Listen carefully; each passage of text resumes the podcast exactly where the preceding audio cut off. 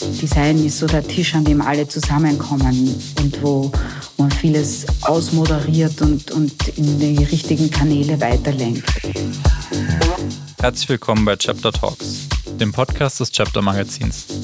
Wir sprechen mit führenden Persönlichkeiten aus Design, Innovation und Mobilität über zukunftsweisende Konzepte, Designphilosophien und ihre persönlichen Erfolgsgeschichten. Mein Name ist Timo Schmidt, ich bin Creative Director von Chapter und mein heutiger Gast ist Lili Hollein, Generaldirektorin und wissenschaftliche Leiterin des Museums für angewandte Kunst in Wien.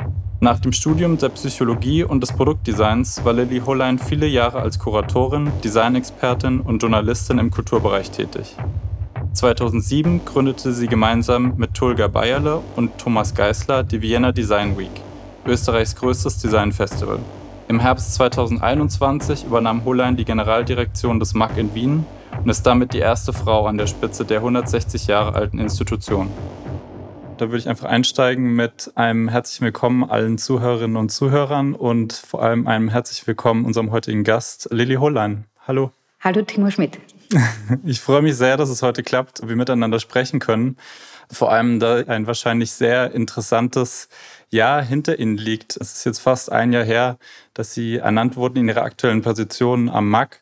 Und mich würde natürlich heute vor allem interessieren, was ist dort passiert und generell äh, zu Ihrer Person zu sprechen. Und ja, freue mich, dass wir hier zusammen sind. Ja, wie Sie, wie Sie gesagt haben, äh, am 1. September habe ich mein erstes Jahr hier voll und einer meiner ersten Schritte war, dass ich den bisherigen sehr großzügig dimensionierten Direktionsraum geräumt habe und ein Stockwerk höher gezogen bin. Was ich jetzt weiß, hier ist es deutlich wärmer als da unten. Na, vielleicht gibt es ja noch einen anderen Raum. Das Gebäude ist sehr großzügig und vielleicht können Sie da noch mal umziehen. Nein, ich bin mit dem Schritt äh, sehr zufrieden. Zum einen sitze ich hier im Zusammenschluss mit äh, vielen anderen Mitarbeiterinnen und Mitarbeitern und wir haben äh, mit dem ehemaligen Direktionsraum jetzt einen sehr schönen Ausstellungsraum für Gegenwartskunst gewonnen. Mit Schön. im Zusammenschluss mit den anderen Sammlungsräumen. Und das war so als, als erster Schritt, gar nicht da unten einzuziehen, sondern, sondern sich gleich einen anderen Ort äh, für den Start zu suchen. Das hat sich von Anfang an richtig angefühlt und das tut's auch ein Jahr später. Sie waren ja auch schon im, im Gremium für Kuration schon am Haus tätig, deshalb gehe ich mal von aus, Sie kannten das Haus schon ziemlich gut. Gab es irgendwelche Überraschungen jetzt im letzten Jahr noch, Räume, die Sie entdeckt haben? Naja, das Kuratorium ist ein wirtschaftliches Aufsichtsorgan. Das heißt, die kommen auch nicht an diese magischen Orte, die ich tatsächlich auch erst in diesem vergangenen Jahr betreten durfte, weil ein, ein Museum hat die öffentlichen Bereiche, die sind mir schon lange vertraut, aber das, was auch nach einem Jahr, muss ich sagen, für mich ungebrochen magisch ist, ist den Schlüssel zu dem Museum in Händen zu halten und Zutritt einfach auch zu Teilen zu haben, die nicht immer oder gar nicht öffentlich betretbar sind. Nicht immer ist zum Beispiel etwas wie unsere wunderschöne Bibliothek. Wir haben einen, einen Lesesaal, der, der öffentlich zugänglich ist, aber die Bibliothek, äh, dort wird gearbeitet, dort sind äh, von Barock angefangen wesentliche Buchwerke aufbewahrt. Und dann gibt es einen Tiefspeicher und einfach viele aufregende Räume. Und ja, ich glaube, das geht noch eine Zeit lang so, dass man, dass man immer wieder etwas entdeckt. Mhm. Also nachts im Museum ist äh, ein, ein aufregender Teil in meinem Leben. Ihr Alltag sozusagen.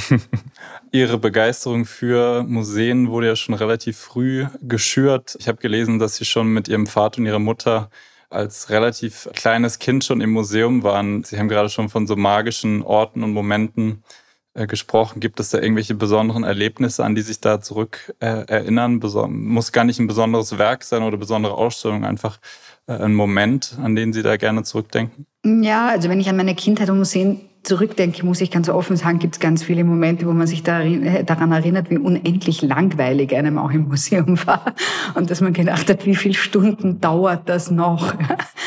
Aber ein Zugang, der sicher ein besonderer war, aufgrund dessen, wie sich meine Eltern oder speziell mein Vater mit, mit Museen und mit Ausstellungsräumen auseinandergesetzt hat, war die Art und Weise, wie er darüber nachgedacht hat, wie kann man das erfahrbar machen, wie kann man Werke miteinander in Verbindung setzen, visuell? Wie kann man eine Ausstellung erzählen durch Inszenierung?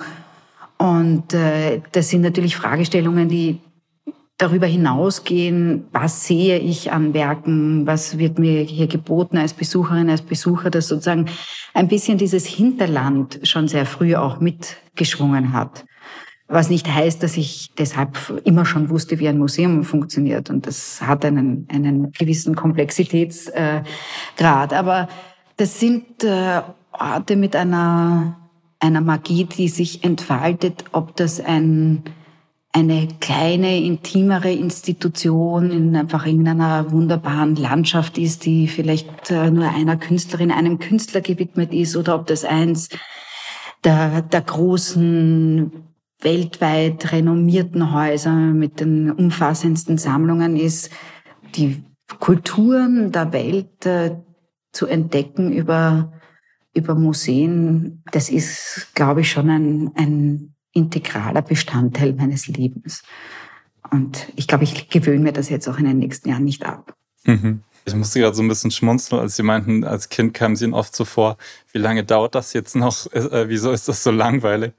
Und da musste ich gerade deshalb äh, schmunzeln, weil ich mich daran erinnert habe, wie für mich das so ein Moment meines Erwachsenwerdens war, zu erkennen, dass es im Museum nicht darum geht, wie lange hält man aus oder wie viele Stunden macht man voll und, und äh, wie, wie kriegt man was für sein Geld, sondern auch einfach zu erkennen, dass ich einfach, wenn ich reise oder in ein Museum gehe, einfach da auch reingehen kann, äh, um mir eine Sache anzugucken oder einfach äh, durchzulaufen und irgendwie ist alles so als Gesamtes auf mich wirken zu lassen und ich nicht irgendwie von Bild zu Bild gehen muss und oder von Exponat zu Exponat und da jeweils eine Stunde davor stehen muss. Das ja war für mich persönlich eben so eine ganz schöne Erkenntnis und ich glaube, das geht vielen Leuten so, dass sie das für sich vielleicht auch erkennen müssen. Ja, ich glaube, das ist ein ganz wichtiger Punkt, dass man ein bisschen sich locker macht vor dieser Ehrfurcht der Institution und dass man das Gefühl hat, das muss man jetzt richtig machen und da muss man das abgearbeitet haben, die, die zumindest die Top 15 und ähm, ja, genauso wie Sie dran rangegangen sind, habe ich das mit meiner Tochter gemacht, dass ich, als sie äh, jünger war, einfach mir gedacht habe, was könnte gerade in ihre Welt passen, was könnte ihr Spaß machen oder was könnte sie beeindrucken. Und wir dann eben einfach für 20 Minuten wo reingegangen sind. Museums-Microdosing sozusagen. Genau. Und ich fürchte, die Droge hat gewirkt. Sie geht freiwillig. Ihre Karriere oder Ihr Werdegang hat ja ganz anders angefangen. Zwar räumlich ganz in der Nähe äh, von da, wo Sie jetzt sitzen, und zwar an der Universität für angewandte Kunst. Aber dort haben Sie ja zunächst Produktdesign studiert. Hätten Sie gedacht, dass dieser Beginn Ihrer Ausbildung oder Ihrer Karriere vor 30 Jahren tatsächlich so nah bei Ihrem jetzigen Arbeitsort liegen wird? Oder hatten Sie da erstmal ganz andere Pläne im Sinn? Also, dass ich geografisch es nicht weiter bis ans andere Ende des Blogs schaffe, das habe ich mir damals nicht gedacht. Aber ähm, ich habe äh, schon bevor ich auf der Angewandten äh, begonnen habe zu studieren, immer wieder so Ferienjobmäßig äh, etc. irgendwie an Ausstellungen und, und Projekten in diesem Kosmos mitgearbeitet. Ich habe dann während des Studiums angefangen als Journalistin zu arbeiten für eine österreichische Tageszeitung und mir war sehr schnell während des Studiums klar, dass das, was mich interessiert, das Vermitteln dieser Inhalte ist, das Vermitteln dessen, was Design, was Industriedesign ist, äh, oder eben das Aufbereiten von Inhalten in irgendeiner Form, äh, räumlich, visuell. Und habe dann auch meine Diplomarbeit zum Thema Ausstellungssystem gemacht. Also es war schon für mich sehr früh in, in diesem Studium klar, dass ich keine klassische Industriedesign-Karriere anstrebe, sondern dass für mich äh, Design damals etwas war, was es für mich heute nicht nur genauso ist, sondern vielleicht noch mal umso mehr, nämlich eine so eine Schnittstellendisziplin, eine, ein, ich, ich sag gern, das ist so, ein, so eine Art Mediator. Design ist so der Tisch, an dem alle zusammenkommen und wo, wo man vieles ausmoderiert und, und in die richtigen Kanäle weiterlenkt. Und, und so habe ich das äh, aufgefasst und das war für mich auch äh, ein Zugang, wo ich äh, vieles, was mich bewegt und interessiert hat, eben das räumliche, architektonische, der Designaspekt, aber eben auch die, die zeitgenössische bildende Kunst. Äh, irgendwie hatte ich das Gefühl, das kann ich alles in diesem Studium verpacken und äh, das bringt mich näher dorthin, wo ich hin will. Und, und das andere, was, äh, was sich dadurch ergeben hat, ist auch etwas, was ich glaube, was sehr heutig ist. Also genauso wie dieser einfach sehr erweiterte Designbegriff ist dieses Zusammenstellen eines eigenen Berufsprofils in, im weitesten Sinne, glaube ich, etwas, was, was eine Anforderung an eine heutige Generation ganz speziell ist, dass man nicht mehr die Erwartung hat, dass es irgendwelche linearen Verläufe gibt und dass ich das studiere und mich dann stetig in dieser Disziplin weiterentwickle, sondern dass es ein bisschen ein Konglomerat ist oder ein sich zusammenholen von von Dingen. Aber also äh, umfassende Antwort auf die Frage war mir klar, dass das äh, so ein, ein, ein direkter Seitenwechsel von, von der Uni ans Museum wird. Nein.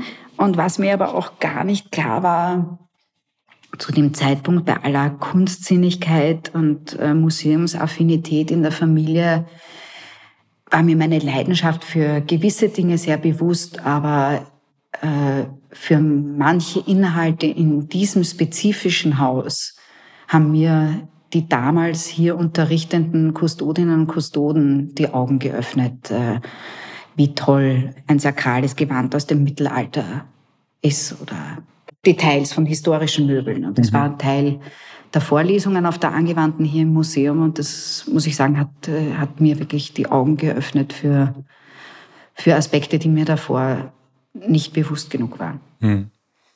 Genau, das bezieht sich jetzt sehr auch auf die, auf die Sammlung und die Objekte selbst. Mich hat natürlich vor allem interessiert, ohne jetzt den Studiengang Produktdesign zu kennen, woher dieser autodidaktische Aspekt bei Ihnen kam. Also darauf, auf diesen Job, wie Sie sagen, den Sie jetzt machen, äh, da gibt es ja nicht den einen Studiengang, der ihn darauf vorbereitet. Und dieser Aspekt der Verantwortung, die ein Museum heutzutage trägt, ist ja irgendwie ein ganz eigenes Feld nochmal. Also wie, wie gehen Sie denn mit diesem Gesamtpaket um oder wie sind Sie denn da sozusagen reingewachsen? Naja, also zum einen gibt es natürlich äh, mittlerweile eine ganze Reihe von Studien und Studiengängen, die ganz klar auf eine Ausbildung im Kulturmanagement abzielen und vorbereiten. Ich glaube, dass dieses Gesamtpaket und die Expertise aus 14 äh, Jahren äh, mit der Vienna Design Week ein Festival, eine Initiative aufgebaut zu haben, die, die einfach sehr stark über diese Stadt hinaus gewirkt hat und die, die ein paar einfach äh, strategische Ansätze hatte. Das war ein, ein, eine unglaublich gute und umfassende Schulung in, in ganz vielen Bereichen, die ich für das brauche, was ich jetzt hier am Markt tue. Und es ist ja dann auch so, wenn man sich für so eine Position interessiert, äh, interessiert man sich ja schon über einen längeren Zeitpunkt über, interessiert man sich für Aspekte, die, die Teil einer solchen Position sind. Das heißt, irgendwann mal kommt man drauf, dass einen auch der kaufmännische Aspekt interessiert oder eben strategisch, Marketing, medial oder so. Also es sind immer wieder irgendwie so ein bisschen Fokui, die sich, die sich verschieben. Und natürlich, ich meine, die Programmierung ist ein, ist ein, ein Herz und ein Kernstück und dann etwas, was, was sehr große Freude macht, aber da kommt einfach sehr viel mit dazu und, äh, und das erarbeitet man sich so, wie man halt eben sich da immer tiefer reinarbeitet in so einen Bereich und, und wo man auch sich selbst analysiert in dem, was man glaubt, was man noch schärfen, dazulernen, vertiefen möchte. Und das muss ich sagen, ist auch eine der ganz großen Freuden an diesem vergangenen Jahr, dass die Lernkurve so richtig steil war und, äh, und dass ich das äh, toll finde. Ich bin vor fünf Tagen 50 geworden. Und, äh, und dass man da einfach irgendwie so das Gefühl hat, man kann so vieles auch nochmal entdecken und für sich und, und an sich selbst auch irgendwie entdecken und dann nochmal erweitern. Also das klingt auf jeden Fall sehr, als wären Sie sehr erfüllt gewesen von, von auch gerade dem letzten Jahr, das ja, ja wirklich keine Idealbedingungen waren für alle öffentlichen Institutionen, die auch ja irgendwie davon leben, dass Leute physisch zu ihnen kommen können. Welche Themenbereiche lagen Ihnen denn da besonders am Herzen oder wo hängt denn gerade am meisten Ihr Interesse dran? Das sind äh, mehrere Punkte und Aspekte und mir war ein, ein Anliegen, nicht zuletzt aufgrund der speziellen Bedingungen ein paar ganz klare Schritte zu setzen, die im engeren und weiteren Sinne Willkommenheit artikulieren. Ja, möglichst einfach inviting zu sein, äh, die, die Türen äh, im, im wörtlichen Sinne offen zu halten. Da gibt's dann kleine Schritte, die länger brauchen, bis man die Absperrbänder in unserer wunderbaren Säulenhalle weggekriegt hat. Äh, und man darauf vertrauen kann, dass sich die Leute trotzdem ein Ticket kaufen gehen, ohne dass sie wie am, am Flughafen eben angeleitet werden, nur hier und nicht woanders äh, bitte gehen. Das sind kleine Schritte und die gibt es an manchen Punkten im Haus und gab's zu setzen. Und zum anderen ist das natürlich irgendwie im Programm klare Angebote zu machen, die sich an an breitere, an unterschiedliche äh, Zielgruppen wenden und und einfach ganz direkt äh, schauen, dass man eben in, in dieser Zeit, wo es eine gewisse Verhaltenheit gibt, eben Einladungen ausspricht. Und das andere ist, dass äh, die Situation ja nicht hinter uns liegt und Herausforderungen hinzukommen, manche, die man in der Form gar nicht ermessen konnte. Wir haben mit Anna Jamolewa, einer Künstlerin, die ich sehr schätze und wo ich mich sehr gefreut habe, dass ich sie gleich mit meiner Bestellung dafür gewinnen konnte, hier im Haus eine Ausstellung zu machen zu einem Projekt, das sie 2015 äh, bei der Biennale in Kiew gezeigt hatte und das ich immer schon sehr interessant fand und das äh, Mack hat in den vergangenen Jahren sich sehr stark auch mit Themen des Klimawandels auseinandergesetzt und Anna Jermoleva hat ein Projekt gemacht, äh, das sie Tschernobyl Safari nennt, wo sie im Sperrgebiet rund um das ehemalige Atomkraftwerk in Tschernobyl die sich dort entwickelnden Wildtierpopulationen erfasst hat in unterschiedlicher Form mit Wildtierkameras, aber eben auch zeichnerisch, malerisch äh, äh, diese Gegend auch bereist hat. Und diese Kameras haben eben permanent aufgezeichnet und dann haben wir die Ausstellung aufgebaut. Und die Situation hat sich verschärft und äh, wenige Tage vor der Eröffnung äh, standen dann tatsächlich Truppen dort, wo davor 120 Przewalski-Pferde das Gebiet das Menschenleere über Jahre übernommen hatten. Und äh, das sind Dinge, die kann man in der Form nicht voraussehen, aber das war, war unglaublich gut und wichtig, äh, dass wir gleich zu Beginn dieses Krieges auch etwas tun konnten und eine Edition auflegen konnten mit der Künstlerin, die, die auch politisch ungeheuer engagiert ist. Also ich verstehe ein Museum als gesellschaftlichen Akteur und äh, äh manche Situationen muss man aktiv schaffen. Das ist eine, die vielleicht äh, äh, ein Schritt des Weges aktiv geschaffen war und zum anderen hat, hat sich die Situation ergeben, aber wir waren einfach aktionsfähig und äh, und, äh, und konnten da ja einfach ähm, etwas einlösen und etwas beitragen. Und, und das war mir in dieser Situation, wo wir uns alle ein bisschen hilflos und auf jeden Fall entsetzt äh, fühlen und gefühlt haben, ganz wichtig. Sehen Sie generell eine Tendenz dahingehend, dass Museen sich öfter in solche Situationen auch begeben müssen, die vielleicht eher unplanbar sind, eben um auch sowas zuzulassen, dass sowas, das war jetzt natürlich komplett unvorhersehbar, aber einfach auch als Museum offener dafür zu sein, sich in solche unsicheren Situationen zu begeben, um solche Momente zuzulassen?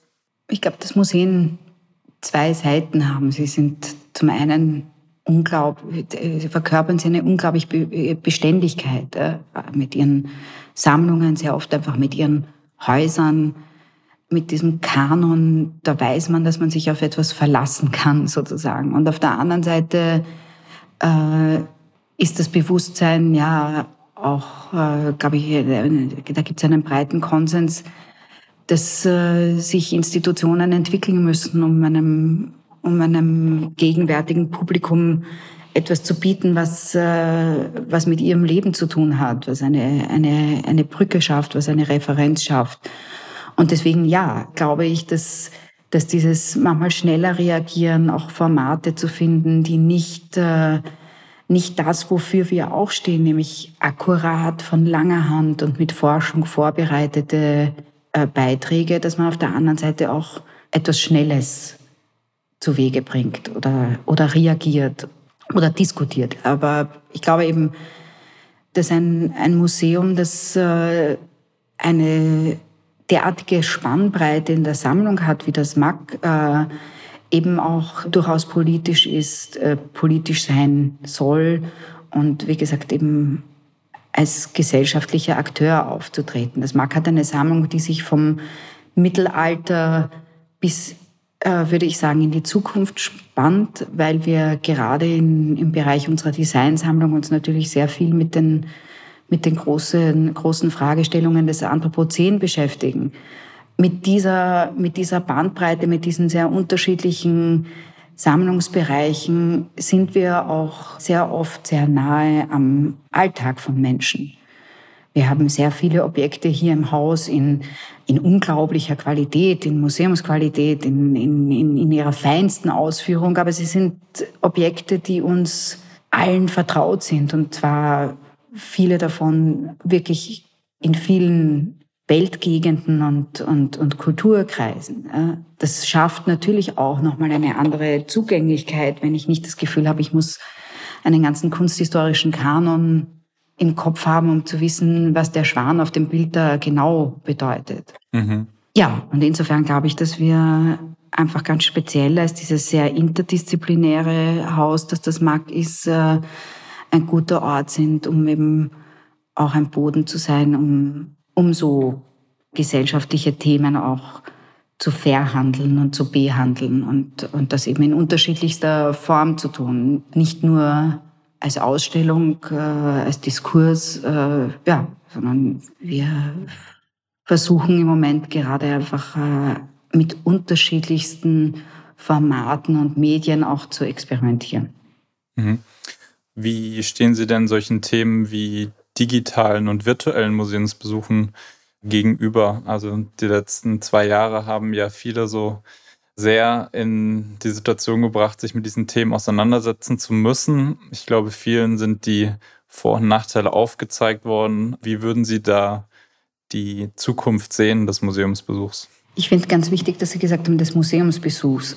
Klar, den kann, der kann äh, virtuell oder physisch sein. Ich glaube, dass der physische Museumsbesuch unsere Hoffnung bleiben sollte als Museum, dass wir wollen, dass die Leute irgendwann hier stehen und dieses, dieses Haus oder wir, wir haben ja auch ein paar Exposituren bis hin nach Los Angeles. Äh, zum Beispiel eben das fantastisch, fantastische Haus von Rudolf Schindler, das wir in Los Angeles als Zweigstelle haben, wo ich auch vor einem Jahr zum ersten Mal selber drin stand, obwohl ich Bilder und Geschichten dieses Hauses seit langer Zeit kannte und nichts ersetzt, das, das einmal erlebt zu haben.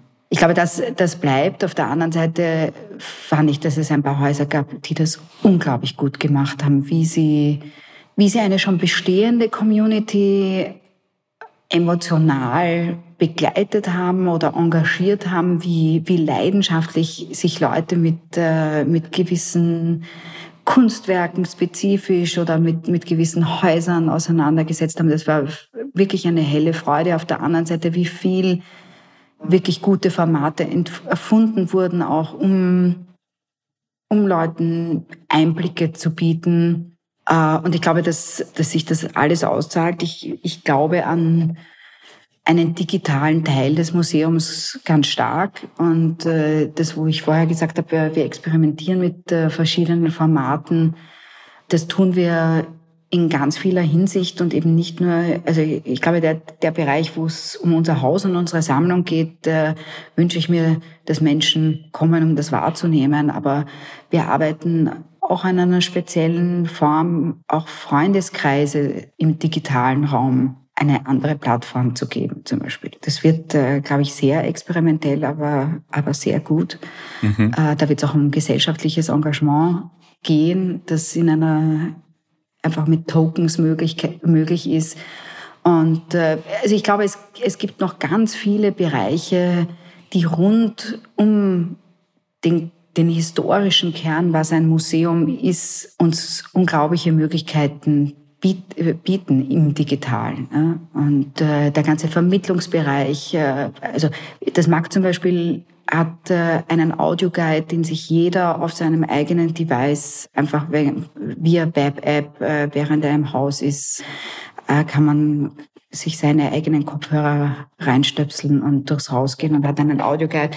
Das ist jetzt nicht Rocket Science, aber das finde ich ist ein, ein, eine ganz einfache Kombination aus Covid und digital. Ja. Wir, mhm. wir händigen nicht irgendwelche Devices aus, sondern jeder hat ohne dies sein eigenes in der Tasche und äh, es ist kostenfrei und macht, äh, macht den Rundgang durchs Haus sagen mit, mit äh, also auf eine besondere Art und Weise illustriert.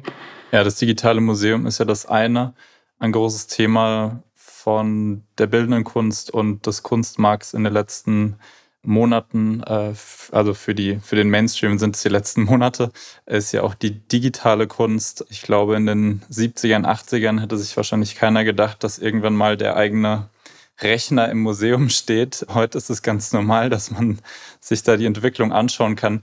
Sehen Sie jetzt schon eine Zukunft für das Digitale im Museum, also von Apps über NFTs, solche Produkte oder solche Systeme wie in einer Blockchain, wird das bald auch Einzug ins Museum halten, also in ein Haus wie Ihres? Das hat es in unserem Fall schon und das MAC hat äh, relativ pionierhaft äh, auch schon Ende der 50er Jahre Medienkunstausstellungen äh, gezeigt, Computerkunstausstellungen von Franke etwa, hat sehr früh und mit, mit äh, damals in erheblichen Hürden, wie, wie legt eine Bundesinstitution sich ein Wallet zu äh, Kryptokunst auch äh, gekauft. Wir haben gerade im Haus eine Ausstellung laufen, La Turbo Avedon. Der ist ein äh, non-binary Avatar, Künstler, Künstlerin, Kurator, Kuratorin. Eine sehr schöne Installation, die ganz klar ein Bereich der, der digitalen Gegenwartskunst ist noch dazu eben mit dem mit dieser Figur, die aus dem Second Life äh, geschaffen ist. Ja, finde ich, ist, ist, ist es sehr interessant, über diese Installation und über diese Künstlerinnenbiografie letztlich auch in die Geschichte der digitalen Entwicklung oder der Entwicklung des Metaverse ein, ein bisschen einzutauchen. Und das andere ist, dass ich glaube, dass ein, ein Museum äh, für angewandte Kunst im heute ganz klar digitale Kunst als einen Teil der angewandten Kunst anerkennen muss. Und insofern werden wir das auch in unserer Sammlung abbilden. Die Diskussion über NFTs oder was, was legen Museen für NFTs selber auf, das finde ich ist wiederum eine andere Diskussion. Ja, ich äh, freue mich auf jeden Fall auf meinen nächsten Besuch in Ihrem Haus. Der letzte liegt schon eine Weile zurück, gehört aber auf jeden Fall zu einer meiner schönsten, wo, weil ich relativ unerwartet das Helmut Lang Archiv entdeckt habe, das mir vorher nicht so im Begriff war und auf jeden Fall immer für eine Überraschung zu haben. Vielen Dank für den Einblick heute. Wollen Sie uns zum Abschluss noch sagen, was wir so in nächster Zeit erwarten können an Ausstellungen, bevor jetzt alle Zuhörer und Zuhörerinnen hoffentlich sich das Programm selbst anschauen? Ich bin schon mal dankbar für den äh, Teaser Helmut Lang Archiv, dass ich eben auch einen, einen, einen ein bisschen ungehobenen Schatz in diesem Haus finde, weil er, weil er auch sehr stark die Entwicklung dieser Marke nachzeichnet. Und das ist eine unglaubliche Geschichte, dass Helmut Lang im Wien der 80er Jahre etwas mit einer derartigen Hellsichtigkeit äh, gestartet hat, mit der Kooperation mit Künstlerinnen wie Louise Bourgeois und Jenny Holzer.